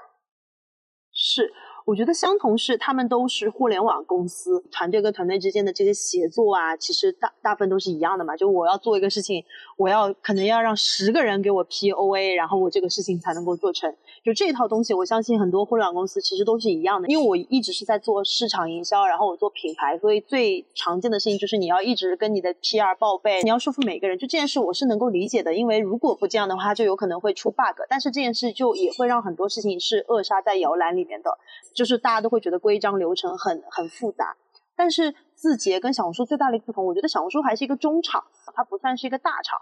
但我在小红书的那个过程当中，你还是能够有机会去做一些比较实验性的项目，就你的老板也会觉得说，啊，你这个项目它。如果今次这一次出街没有成为一个大爆款，但我还是允许你们一旦一直去摸索这个事情，你也会有很好玩的这个所谓脑爆的过程，就是做一些奇奇怪怪、疯疯癫癫的这个事情。我在小红书工作的时候，有曾经有一个非常大的瓶颈期，就是所有脑子里面的这个 idea 都已经用完了，想做的事情都已经做完了，然后就不知道该做什么，然后就特别痛苦，就每天就在想说，这能不能做？过一会儿又觉得说，哎，这事儿好像也做过了。然后到了字节之后，你发现是。没有说你要要做什么事情的这个这个这个阶段的，就是你人填到这个岗位里面，下个季度你的事情你就已经有的做了，你根本就不需要去想做这个那个了。我在小红书做的是社区传播，就是我们要把社区里面好玩的人、好玩的事。然后传递出去，让大家知道，所以你就要自己定义什么是好玩的人，什么好玩的事，然后通过怎么样的方式把他们传递进去。我在字节做的工作，我那个岗位叫做艺术运营，我们要通过提高艺术在抖音用户当中的认知度，来提高抖音品牌的心智。我当时其实就是要跟 B 端去合作，我专门负责画廊跟拍卖行，就它拆分的非常的细，就我要负责画廊跟拍卖行的呃这个行业的人在抖音上以及在整个行业当中的影响力。然后我一入职，我就要开始做零二幺，我要我要开始做什么潮流艺术展，因为所以你就知道说，哦，我现在就是接下来我就要做这件事情，去做这件事情呢，也是没有什么创新的东西，因为都是一样的，就是你都是有流程的。我肯定要给你做个落地页，然后呢，我要出一些博主跟你这个活动，就是去你这个活动打卡，然后回收一些页面。我要跟热点组造一个什么热点，让这个内容可以在抖音池子里面跑得更大一点。因为是线下展嘛，你的这个线下东西呢，也要让我的抖音艺术在这边有露出，就做的事情是非常非常一样的，就是让我觉得说，哦，其实我觉得我这个工作不一定要我做，我觉得谁来都能做。我那个时候是 PM 嘛，但我不觉得说我在任何的环节上有话语权，我只是一个管事的人跟擦屁股的人，我在任何事情上都这个项目都不是我的事情，对吧？然后我就觉得说。好无聊，真的好无聊，我已经受够了这种螺丝钉的生活了。哎，那你在字节和小红书，然后看周围的人，周围的同事们，他们会有什么样的不太一样的点吗？嗯，我觉得小红书的人还是相对来说，首先小红书是九九六，就是我们是大小周，然后字节呢是五天工作，但是字节很明显要更卷一点。他那个卷不是说呃工作强度更大或怎么样，而是觉得人。所有的时间就应该用在工作上。如果你拥有生活的话，那你就是对这个公司大不敬。如果说我们拿宗教做比喻的话，这个这个宗教的信仰度更高一点，但小红书还是大家还是有一种呃比较在热爱生活的一个感觉。因为首先小红书是一个以提一个生活方式的社区，所以公司其实也鼓励你员工拥有很多彩的生活方式，很怎么样。包括因为我那时候在小红书就属于那种特别爱玩的员工，然后每次公司要做什么新项目，其实都会找我去访谈，就他们就想说啊，我们要做这个项目，你觉得你作为一个爱。爱户外、爱露营、爱搞这个的人，你自己有什么建议？所以公司本质上是是赞赏员工拥有生活方式的。嗯，我觉得这个是最大的不同吧。但是那个时候，比如说，假设你作为小红书的员工，然后那个时候你能同时开一个小红书的账号，自己也做小红书上的就是姐妹博主吗？啊，我能啊！我的第一个一万的粉丝就是我在小红书工作的时候有的，然后我那个时候就在拍我的同事的搞笑的工作日常。哇塞！而且我的同事跟老板也特别支持，跟特别赞赏，就就很好笑。因为那个时候我们在做一个项目，就是社区熟人节，就是我在小红书做的第一个爆款的项目。然后我十七天十七天连续上班，然后就几乎从早到晚在公司，就是因为你跟你一天到晚都在一起嘛，然后你就会觉得说，哎，好像还挺好玩的，就有点沉浸在那个状况当中，然后就就发一些很搞笑的视频在网上，然后那些视频最开始就火了。啊，其实是通过这个事情，我开始才开始做小红书的。因为在那个阶段，我也觉得说，那个时候对于做短视频的印象，就是在网上装疯卖傻，就我狭隘认知，就是装疯卖傻。然后我就觉得我不想走装疯卖傻那一套。嗯，我还蛮好奇，像那个时候，比如说你们在小红书要决定做一个项目或者不做一个项目时，它会存在着某种就是最高的决策标准嘛，叫做我们一定要为用户创造什么，就什么样的事情不能做，或者这个项目必须要有怎样的收益才能做。它存在着这种，就是指引大家去思考，然后和决策的那个东西吗？简单来讲，还真的没有。所以这就是某一个某一个阶段我特别痛苦的一个原因。我的那个时候，我的 OKR 的这个标准叫做你要每两个月做一次爆款的出街案例。就这个东西，无论是纪录片、短视频，然后公众号文章都可以，随便你。我可能会一次性要想十个方案，然后这十个方案可能最后都被否决，就是它没有标准，然后就导致你的老板也很痛苦，你也很痛苦。因为我刚才听你说，就是小红书那段时间抽象出了一个社区价值观，叫做利他。比如说，它就不存在着，比如我们要做的所有的项目一定要存在一个利他的内核，只有利他的事儿才能做，利己的事儿不能做，连这种标准都不存在吗？当然，你做任何事情都肯定是利他的嘛。就比如说小红书，我们后来去做了冬天的时候发红薯，那发红薯这件事肯定是利他的嘛。但是你想一个品牌做一个活动，它有什么东西是不利他的吗？没有啊，就这个标准就相当于没说呀，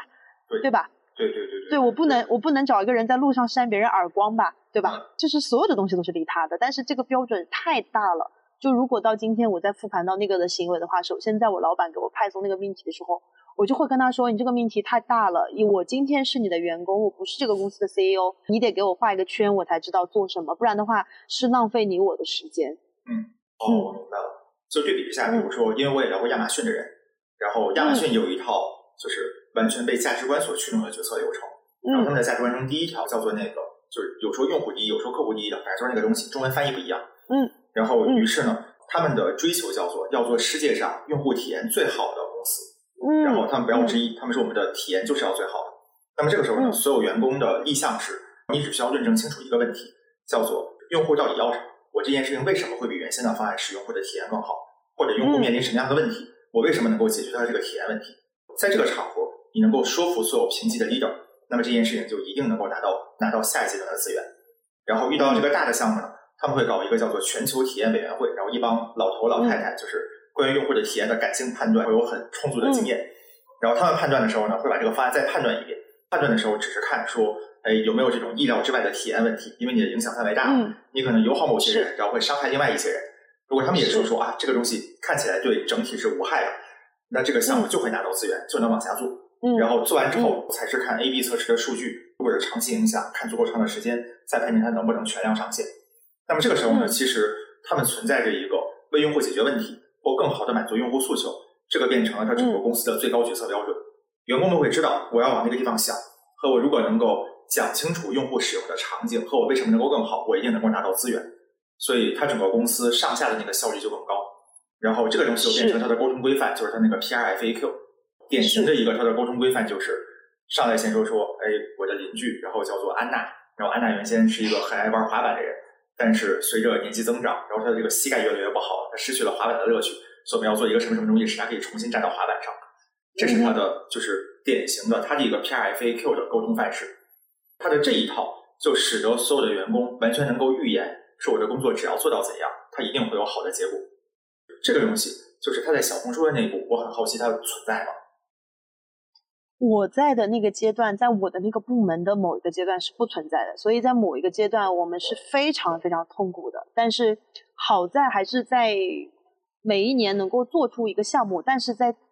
做出这个项目的之前，所有人都是非常痛苦跟非常焦虑的，因为我们那个社区部是小红书其实是最核心的这个部门，然后我们每一个组里面都报有一个内容，譬如说有旅行组、美食组。那美食组、旅行组你要做什么，对吧？你自己心里当然很清楚，然后你们之间也互相不叫不打架。然后我们那个组叫做社区传播组，我们就是要传播这个社区好玩的人跟好玩的事情。就这个东西就太大了，大到说就是不知道要好玩也很难被定义，真的。所以而且那个阶段我的老板也是一个呃很很好玩的人，然后脑子也很活，所以那个阶段我们所有人都是围绕着说老板想一个什么东西，然后我们下面的人就去执行，不要有过多自己的想法。让我觉得那不是一个最佳的方式，但是我也觉得说，呃，挺好的，因为我们做的那个东西都是在普通的互联网公司看来那是完全不可能做的一些事情，是很非标的一些东西，但是它很好玩，很有人情味，所以它更像是一个人质的，是大家彼此商量的，然后不基于标准做做出决策，而是基于每个人的感受。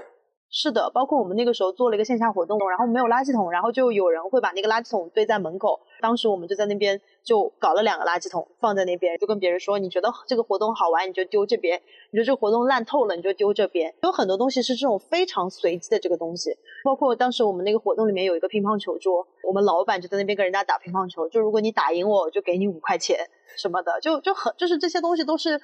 就是在玩的过程当中是有这些想法的，然后也是非常非标的。因为你去想一下，一个互联网公司做的一个线下活动，应该就是一个拿着高脚杯在那边，你知道觥筹交错的感觉。对，或者好多明星像那个微博之夜一样。对对对对对。但我们我们那个时候做的活动其实完全不是，所以呃，所以当时我们上面就是最上面那个老板，其实也是认可我们做这件事情的，因为我们这个大的部门里面还有一个品牌部，那我们这个品牌部其实就在做那种就是 TVC。就是花费上亿的那种东西，然后就跟央视合作，就做那种特别光鲜亮丽的东西。但我们组其实就在做这些相对来说比较有人情味的事情。相对来说比较人情味的东西，其实就没有办法去定义嘛。因为你做 TVC，你做你的一个公司的品牌部、公关部，其实就是跟央视合作嘛。就如果今天人民日报发了你一个你小红书的视频，你今年就不用干了，这是有标准。对对。就是你的这个标准是能够看到的，就是就比如说那个时候我们那个旅行组就跟中国国家地理合作，那那你今年就不用干了，人家中国国家地理就就跟你合作，但是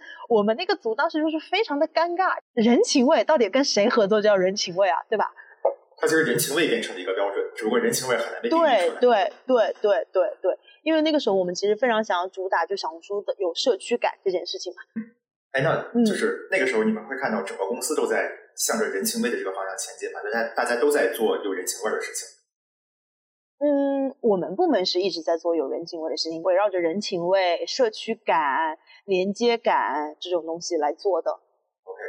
那嗯，就是聊一个大的问题啊，对小红书整个的社区氛围，就是到今天为止，我看起来我觉得还是很好的。我爱人给我看了一个那个帖子，然后一个女生在那里说说，哎呀，然后姐妹们看，然后我现在腿已经这么错。下面居然没有任何一个人骂他，大家都在说说说，哎呀，姐妹，你这个已经很不错了。然后你看我的，我这个更是，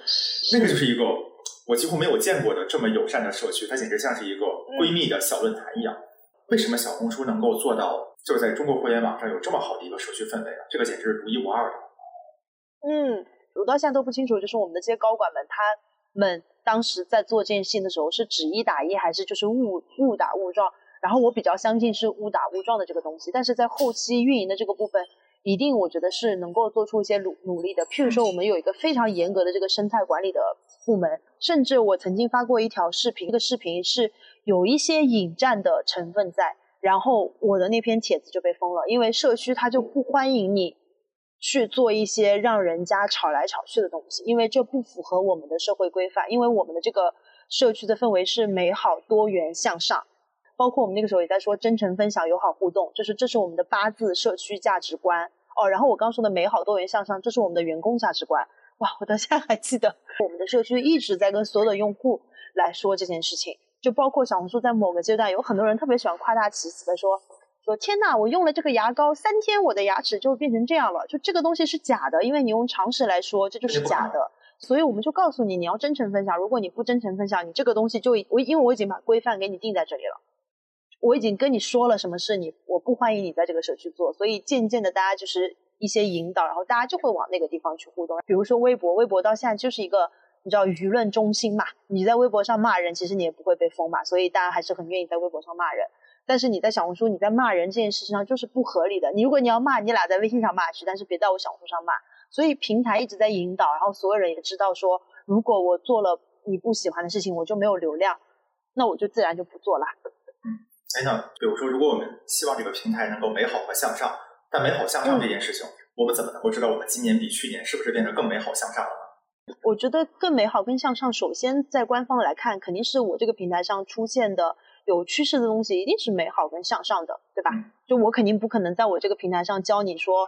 我抽烟怎么样抽得更爽，就我肯定不会教你这些东西。我猜应该是有在多元这个地方变得更加的扩裂，因为美好跟向上是。没有标准的，我相信任何一切都是美好跟向上。但是多元这个东西，我觉得应该是到今天大家一定在不断的扩列，不断的扩列。而且这就是一个社区的价值啊！社区的价值就是要让我看到我在我周围的地方看不到的东西啊。比如说对每个人工作的评价，我觉得它一定是要使得社区规模变得更大，或者变得更美好、更向上。然后这两种工作是最有价值的。那比如说，因为咱们也有双月的 OKR 和那个双月的 OKR 之后的结果复盘嘛，在那个复盘的时候。大家也需要像字节一样拉出某些数据，然后来说明自己工作的成绩吗？要要要，比如说我曾经在小红书做过很长一段时间的公众号，我那个时候呢，就是完全不想写那种爆款的东西。就是我二零一九年在小红书，我是写了一年的公众号，因为我老板跟我说，你完全不了解这个地方的用户用什么，我希望你可以先弄用这个东西来先练手。然后我就写了公众号，然后我们当时是分组嘛。就是我们有不同的编辑，我另一个编辑就是那种他只要写爆款的那个呃美甲发型，就是偏偏十万加。然后我就是那种说我就不写这个，就是我一定要写我自己觉得好玩的东西，然后数据就超级拉垮，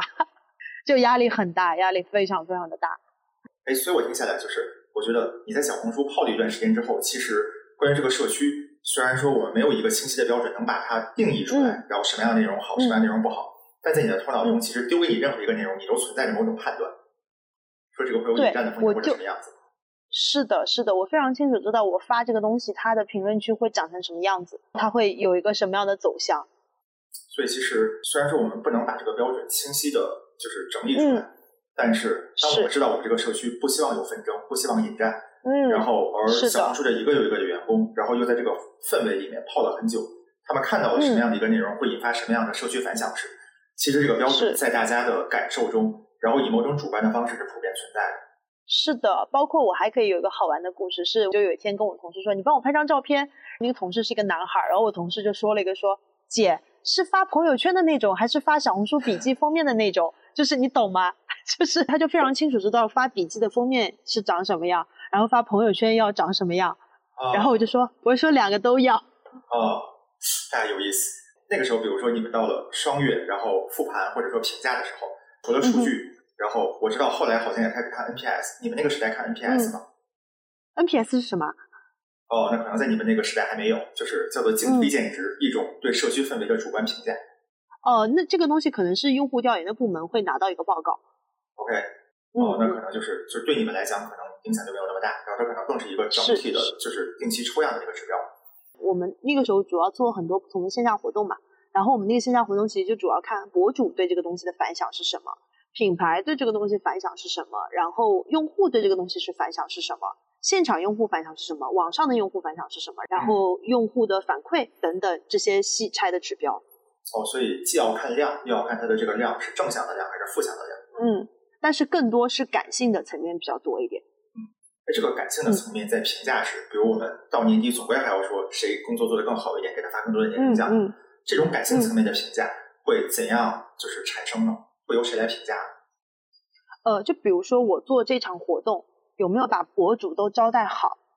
我请来的博主多不多？然后这个博主对这个东西满不满意？然后我做这个活动，他这个活动明年是不是有招商的可能性？品牌对这个东西的反响如何？就这个东西，因为它我们做一个线下活动嘛，所以它不会有特别特别大的量，就不会像增长部门说啊，我这一个 campaign 我就拉新了什么两万用户。对对对，不大可能会有这个，但是这个的感知是有的。譬如说有是不是我们做了一些活动，然后有很多媒体会自发的报道，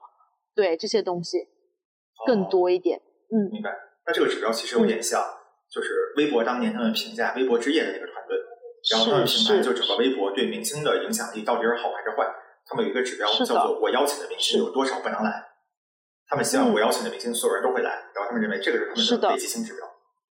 是的，是的，我们当时也差不多这样，就是我们这一次头部的博主来了多少？其实你做一个活动，其实你非常清楚知道博主来了是真的喜欢，还是这个博主来了就只是应付一下嘛？就你能够有一个感知的，因为我们做每次线下活动，然后所有人都会在现场去做接待，然后这个东西是骗不了任何人的。嗯。那那个时候，就是你们感觉到小红书会存在一个北极星指标吗？我们部门的北极星指标应该就是博主跟我们的用户有没有服务好，其他的部门应该有跟拉新什么的有关。譬如说我美食组，然后我这个季度我创造了多少热词汇？比如说那个时候我们在做呃便利店调酒，然后那便利店调酒这个东西在小红书上的这个所谓的话题阅读量有多少，以及在社会上的反响度如何？因为他们有非常具体的这个所谓的要求，所以在他们那个地方肯定是有的。OK。那个时候在在小红书，你们是不存在着一个北极星指标，然后让所有的人说盯着那个北极星指标来主动思考还能做什么工作，就这个是不存在的。嗯，我相信那个北极星指标一定就是在所有的这个社区范围内一定有，比如说我们有一年就是在做男性用户的拉新嘛，它到底男性用户对于上个季度来说是不是有显著的增长？就这个东西肯定是有一个北极星指标，然后这个北极星指标可能不会像微博之夜，因为微博之夜是一个具体的涉及到明星的这个东西嘛。但我相信在每个阶段的东西，然后以及每个具体的项目，一定有这个北极星指标。但我们部门那个时候的北极星指标，它似乎没有一个数字上的北极星指标，它更多是感性层面的，就是博主跟用户喜不喜欢这个活动。嗯，哦，那我听下来，我感觉小红书和一般的，就是我们说，比如说美团呀，然后华为啊等等。嗯，他更多的是一个理科生的组织，然后小红书其实更像是一个本科生。是的，是的。我第一年在小红书的时候，我觉得那个地方特别像一个大学生社团，大家做的事情是特别摸索的，就是实验性的东西。虽然说老板会不满，因为这个东西有可能会失败，但是总体上公司还是去鼓励你去做这种呃长新的实验性的项目的，因为你在自己连这种机会都没有。嗯，然后这种时候呢？文科生组织，他可能他会遇到的一个瓶颈就是，当他需要处理多个目标的平衡时，比如说，嗯，他的社区生态和商业收入的平衡时，理科生基于规律是更容易把这个边界界定出来的。什么时候应该让收入赢，什么时候应该让社区生态赢。嗯。但文科生的组织呢，他们不擅长清晰的定义和界定，所以在这种时候，然后就会有更多的波折，然后走更多的弯路，是的？嗯，是的。那像你感觉，比如说，作为一个博主，是你挣到的钱更多，还是小红书从你身上挣到的钱更多？小红书从我身上挣到的钱更多，本质上就是因为我们这些博主给他创造了更多的流量、更多的话题，然后让品牌去给他投更多的广告嘛，他更多的抽成嘛，所以这个东西是没有办法计算的。然后我也相信，就是我跟他之间不存在一个竞争关系，就是我好他也会好，他好我也会更好。就我希望小红书越来越好。然后这样的话，你也能多挣钱，他也能多挣钱，是是是，然后你也赚取到广告收益。是的，是的。所以本身就是，当你作为一个博主的时候，然后理所当然，你所形成的这个粉丝和贡献的所有的这些内容，更多的收益，然后是应该分配到你这里，而非被小红书在中间抽掉、抽掉、抽走了。因为如果你养不活自己了，自然你就不会做这件事情，它的内容就没了。是的，是的，有意思。你对自己未来做小红书预期，比如说，希望自己做到什么样？我当然是希望自己越大越好啦，就是没有人做博主说我只希望现在在现在这个粉丝，我还是希望自己越大越好，但是。呃，它大的这个后果可能也会带来说，我可能在我，比如说我现在是六万粉丝量级，我是可以有一些话题我是可以分享的，可但是到了我十万或者说一百万那个量级，有很多内容我可能就不能这么讲了，然后限制可能相对来说也比较多了，就这个是我可预想到的情况，但是我本身还是希望我可以把这件事情做到更大，因为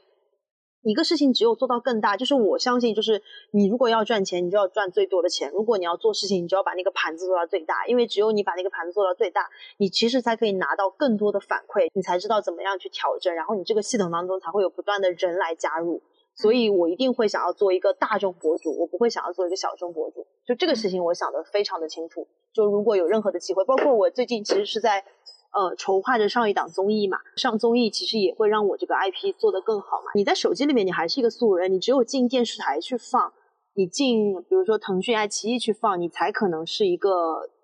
艺人吧。那个综艺什么时候会播出？啊我们现在还在面试的阶段，然后也没有确定是我，就是在任何这个阶段，我都是一个找工作的心态，就只要找工作，我就超级无敌。其实今天我听到了好几句很霸气的话，包括刚才找工作超级无敌。包括你说，就是如果你现在然后希望再争取到一个工作机会，你一定会获取到它，然后和你做什么事情都会成功。这几句话特别的霸气，这几句话是不常听到的。是，因为我现在在做的这个事情是，我觉得首先一我很幸运，然后二我现在在做这个事情，这是我特别特别擅长的东西，因为。我上个月回上海，然后我就听到一个我的前同事，有个朋友是我的粉丝，然后那个粉丝就问我的前同事说：“厦门人做博主这件事很有天赋。”我就跟他讲说：“No，我不是有天赋，我是真的有很多年在这个行业当中去泡着，并且拿出了很多成果，所以可能天赋也有一点点，但是大部分是我真的在做过这件事情，所以我有很多方法论，然后这个方法论是实践得出来的。”而你的自信又超出了这个方法论的范围。嗯，因为我觉得我找到了完全适合我做的事情，所以我就觉得，对啊，这件事情就是我可以比别人做的更好。因为你如果让我在互联网公司上班的话，我可能就没有自信可以比其他同事做的更好。但是现在在做这件事情，我就可以有百分百的自信说，哦，我可以做的比周围的人做的都好。而且很多时候其实是你的这个信心，然后使得它可以变成现实。是是是。包括那段时间，我还在看那个呃，有一本书，其实是你可以讲它是玄学，但也是量子物理的书，叫做呃，富裕的人口袋装满快乐。里面的一句话就是：如果你希望你未来是富裕的话，那你现在就不能说我很贫穷，你现在就要是富裕的这个状态，然后你的这个状态才会让你的未来成为现实。就想说，OK，我要赚一百万。那你赚一百万之后，你的一百万代表什么？一百万其实就代表你不焦虑，然后你有很多的自由，你可以决定今天干什么，你也可以决定今天不干什么。然后我想了一下，说哇，那我现在已经是一个非常自由，然后决定我想干嘛不干嘛，然后我今天要休息要躺着，我我已经是一个这个状态了，所以我不需要真的拥有一百万，我我的状态已经是一百万的状态了。我现在还生活在一个这么漂亮的地方，理论上我也可以去到世界上所有的地方去生活。其实本身就是你的这个状态。然后它既是一种，我们说一种自信的结果，但同时它也是一种自信的来源。因为像你这样的人，我相信在任何一个企业，比如他的 HR 遇到了，或者业务负责人遇到了，他都是想把你这样的人招起来的。是，而且我在公司的那个阶段，我还是一个挺吃苦耐劳的人，所以我今天如果还要再找工作的话，我相信我也还是可以打动那个招人的那个人的。而且我不是一个纯自信的人，我很我很吃苦耐劳。而且此刻比原先在工作的时候，你感觉更辛苦还是轻松了很多呀？呃，某一个阶段我非常辛苦，因为在我刚刚就是离职的那个阶段，就开始决定说我要做博主这个事情，觉得玩一秒都是犯罪，所以就慢慢的去做那个，就是就非常辛苦。但现在这个阶段，我其实就完全不忙，因为我是起得很早的人，我可能七点钟就起来了，我每天只工作到十一点或者说一点钟，我就完全不能再干活了，因为我觉得好日子还在后面呢，所以干嘛要？而且当你那么忙的时候，其实你就是要反思自己，这个事情是不是没有被外包出去？为什么这件事要你来干？我们现在做的工作又不是搬砖的工作，所以他不需要就是一门心思扑在上面。所以基本上我现在的工作就是上午去工作一会儿，然后下午就完全不工作，然后晚上就休息，吃吃喝喝，玩玩乐乐。就这种让人羡慕的状态，也是一个博主工作的一部分，其实。嗯嗯，而且在你不工作之后，其实工作效率变高了，因为你赶紧把这事儿做完，时间是你自己的嘛。你在公司里面，你可要摸鱼呢，反正你这个事儿你也做不完，对吧？然后你还可以混到晚上十点钟打车报销，干嘛不混到十点钟呢？是的，是的。我其实非常想要问你们一个问题，就是呃，因为我现在其实就是一个艺人公司嘛，那如果你作为一个管理咨询的这个老板，然后你对于博主这个行业的人，或者说你对于我这样一个案例，你会有一些什么建议吗？就比如说我现在是你的客户的话。嗯，我觉得其实你的状态特别的合理，而在这个阶段，你又没有那么大的扩张压力，所以一般情况下，我们说一个企业会经过几个阶段。第一个阶段呢，这个企业的成功靠的是，就肯定你是这个公司的老板了，靠着是老板的长板。这个老板碰巧发现了，或者就是有计划的发现了他的长板，然后被市场中的某一件有市场价值的事情所需要，长板与市场需要匹配，所以这个企业足以实现它第一阶段的成功。一般情况下，什么时候问题会来呢？当他对第一阶段的成功已经不满足了，他渴望扩张规模，然后提高利润，然后扩大团队，或者做任何一件就是不是自然而然的事情时，那么这个时候这件事情会向他的短板提出要求，因为你的第一段成功完全靠长板，然后之后你再要做。它的短板就可能会变成其中的制约项。通常一个企业需要管理咨询介入的时机是在它遇到第一个短板的时候。嗯哼，那我很快就要来找你们了。会的。呃，现在的状态其实很。我觉得我我还是会焦虑，但是我是不是就告诉我自己，就是我我才正式做博主半年，所以我能够已经这样的话，我觉得已经算还不错了。对。但是还是会觉得说，为什么这个这个效率跟速度跟这个增长趋势不能再快一点？因为我甚至有的时候会看其他博主的这个每月增长的粉丝的数量，我想说，我为什么不能一个月涨二十万？为什么我不能？对，就是你时不时会有这个心态，但是总体来说，我觉得还行。然后到现在这个阶段，其实我是在慢慢搭建我的这个小团队，但是这个团队呢，还是不能够自动化运行。就我非常需要，就是是不是有一个可能，就这个礼拜我就完全躺着不动。但我还是我的这个内容在正常发布，就这个东西到现在还没有自动化。然后我也相信说这个东西好像也并没有办法自动化，因为我有段时间甚至在想说，我是不是可以通过 ChatGPT 来帮我去写，但是很明显就也不能去写，所以产生不了所以动人感的内容。对对，非就是一看就是有小机器人味儿，知道吧？所以就是我现在就是觉得说啊，你现在在做的这摊事全部都是依靠我这个人的动力在前进，然后有的时候你会觉得说啊。我想休息一下，不行吗？然后你又休息一段时间，就觉得说，哦，不行不行不行，还是得爬起来搞。这是个必然的现象。对对对，所以我就在想，说我接下来到底要做什么，这个事情能够让我自己也可以进行一个休息的状态。那其实就是外包，然后包括做自己的品牌，其实就是不再用你这张脸出现在面前，然后有一些怎么样其他的收入嘛。所以我未来其实挺想创业做自己的品牌的，它 maybe 可能会是一个精油的品牌。所以我会先去法国去学习这个精油芳疗的东西，但它那是不是也不一定？但是我起码得先去那个地方看看，说这个东西是什么样的东西。你的所有的风格，然后包括加上相貌和表现的方式等等，都超级适合精油。是的，我非常知道，而且而且这个事情很奇妙，是因为我在跟天猫国际一起去合作的过程当中，然后我找到了。就是他们会给很多全世界各地的品牌让我去选嘛，就是我有很多产品，然后用都用不完，然后我把那些东西全部都丢了，但是我唯独就留下了那些精油，我就觉得那些东西我很喜欢，然后我也很爱，包括我也很喜欢那些香味，我也不知道我是怎么会喜欢这个香味，然后我就觉得说啊，我觉得学习一件事情就是要花钱去好好的去学，你不能就是在网上看看视频这件事情，就是瞬间让我觉得去。巴黎这件事情变得有意义了，因为我本来去巴黎就只是因为我想要在欧洲旅行三个月，然后我不想要是那种打卡式的旅行。后来就觉得说我要去做精油，发现说哇，法国就是今天世界上最会做精油、最会做香水、做这一系列的国家，然后就瞬间觉得说我把这些点就是串成一条线了，所以就还挺期待的。在你的这个下一个发展阶段中啊，然后什么时候开始你会遇到问题呢？就是更倾向于相信，比如说内容。其实这个假设本身没有对错，但是相信它能标准化，还是相信它不能标准化，最后会走向一个分岔路。然后你想，我们是相信公号文章是可以标准化的，我们也相信视频是可以标准化，我们相信凡事都可标准化。就是在这个信念上了，那我们会走向的就是突破我们未来的管理瓶颈的这个状态，就是然后我们找到这个东西标准化的路径。因此，我们让任何一个差不多的人，然后六十分的人来了之后，能产生八十分的结果。所以我们赚取到六十分到八十分中间，它可能有两倍的溢价。那个就变成了我整个公司的利润标准化，是我的利润来源。对，所以我刚刚就突然在跟你聊这个事情，我就发现说，制约我的内容到今天没有标准化的一个很大的原因，就是因为我过于自信了，因为我不相信说有任何一个人在做这件事情上能做得比我好，所以我就迟迟不愿意找另一个人来帮助我。然后我找的人还是是我的帮手的那种人，而不是一个说，就是我当然非常期待，就有一个人他可以来做我这个内容的部分，然后我就完全不用管了。但是就还没有在这里存在着。另外的一种选择啊，一种像我们的选择是基于标准化的，我们相信标准化，所以我们就要找不如我们的人，然后通过我们的标准化得到他的意见。但是另外的一种呢，可能更适合你的选择就是放弃相信这件事情只有自己能把它做到最好。嗯，就是他不要做到最好，我先提高产量。呃，也不是，而是相信有很多的人可以在某些点上，或者在他的类型上做的远比你更好。嗯，是是，我很同意。你去找到这样的人和团结这样的人，嗯与他建立一个长期的合作关系。是的，是的那么，这种时候，的确非常非常需要。你不依赖于标准化，嗯你也可以成功。然后这两个成功的模式呢，就是两个不同的企业家。你像理科生派的企业家，他就是一切以自己想清楚，能把它管明白作为前提，他才能够信任他人。嗯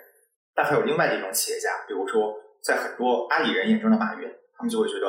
哎，马云做战略他也不行，战略交给了曾宁，然后战略的组织落地交给了彭雷，嗯整个战略的中间的经营精算的过程交给了肖子张勇，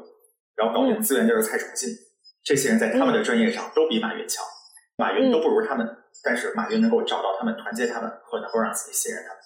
是的，是的。哎，那这么一想，我其实的确很容易找到那个，就是我们彼此信任，然后也很愿意放权让你去做的这个人。那我听起来其实是第挺适合第二条这个路的，只是我迟迟还是觉得没在搞。然后还有一个就是，你现在你是具备着某种向心力的，而且我嗯相信会搞经有，会像你一样，然后变成数字游民，做小红书博主的这样的一票人呢，更多的会是你这样的类型，而非我这样的标准化的类型。那么这种时候，你对他们自然就是具备某种吸引力的，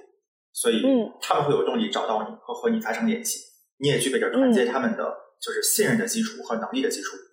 只不过呢，这个过程中，就是他会遇到一个悖论：如果他真的在某一个能力上比你强，他为什么要听命于你嗯和自己单干？是是，所以解决办法就是要一定是舍得，嗯，就是我我明白，我明白。就是要舍得在所有的合作中分出更大的利益。早在嗯马云开始刚刚创业阿里的时候，他就不是最大的股东，他下面的那个嗯小伙伴加在一起就是比他大的。而十八罗汉中嗯剩下的十几个人，绝大多数是比马云小十到二十岁的他的学生，嗯嗯他会让他们就是分享那么大多数的股份。所以今天嗯阿里的股份里面，马云的占比极小，但是因为他这样嗯舍得和能够信任，所以他会团结大量实际上在那个能力上远比他更强的人。明白明白。所以这件事我就是要舍得把我的这个合作价格再提高一点，对花大钱。对，明白。对，马云和俞敏洪是适合你来学习的。俞敏洪洪的风格就是大家一起读书，大家一起喝酒，然后喝酒之后吹牛，嗯，请各种各样的人去嗯自己家里喝酒。是。那我看来还是不能学习马斯克这一套，我要赶紧换一个 i idol。对，马斯克其实很不像你，嗯，但是我觉得他呃做事情的那种杀伐决断，我觉得我很需要去学习。他那个东西是硬币的两面。你看嗯他在 Twitter 上，然后做的好多那些动作，还没有什么嗯依据，杀伐决断了，但经常杀错了，嗯所以团队对他的抱是的怨会很大。他的那一面本身有它的适用范围，它特别适用于像特斯拉，就是太空探索，就是这样的问题。但是超出这个范围之外，你让他做内容，他是做不起来的。因为社区产品本身是一个特别有人情味的这个东西，就是你不能这样去做这件事情。我其实是非常非常理解的。嗯，是的，是的。所以就嗯是明白不适合他，但你特别适合俞敏洪。他应该有很多自传吧？我等一下可以找来看一下啊。俞敏洪做新东方，其实就慢慢的通过开始组织化，然后把这个规模不断的扩大嘛。是的，是的，是的，是的。他也是唯一一个从教育转行到电商，然后做东方甄选，嗯这么大的跨度，然后转型还能成功的企业家。嗯，是的。哇，可以，争取我早日把我的规模做起来，我来找你们做咨询，怎么样？等你开始就是做金牛的时候呢，要开始组那个团队嗯是利益如何分配，你嗯的合伙人之间，然后选择什么样的人，就那个时候大概率你就会有第一次的需要，然后没关系，就那个时候可以可以随时找过来，然后去，然后不收钱。可以，可以，没问题，可以。你你们做小红书也可以随时找过来，不收钱。OK，那那我们现在就欢迎于东喜老师做客我们的海岛工位，然后我非常期待，就是我的第一次咨询会发生在什么时候？好，第一次咨询简短的范围内，然后给你免费。没问题，你老婆小红书我给你免费。好的，好，谢谢谢谢谢谢。好的，拜拜拜拜。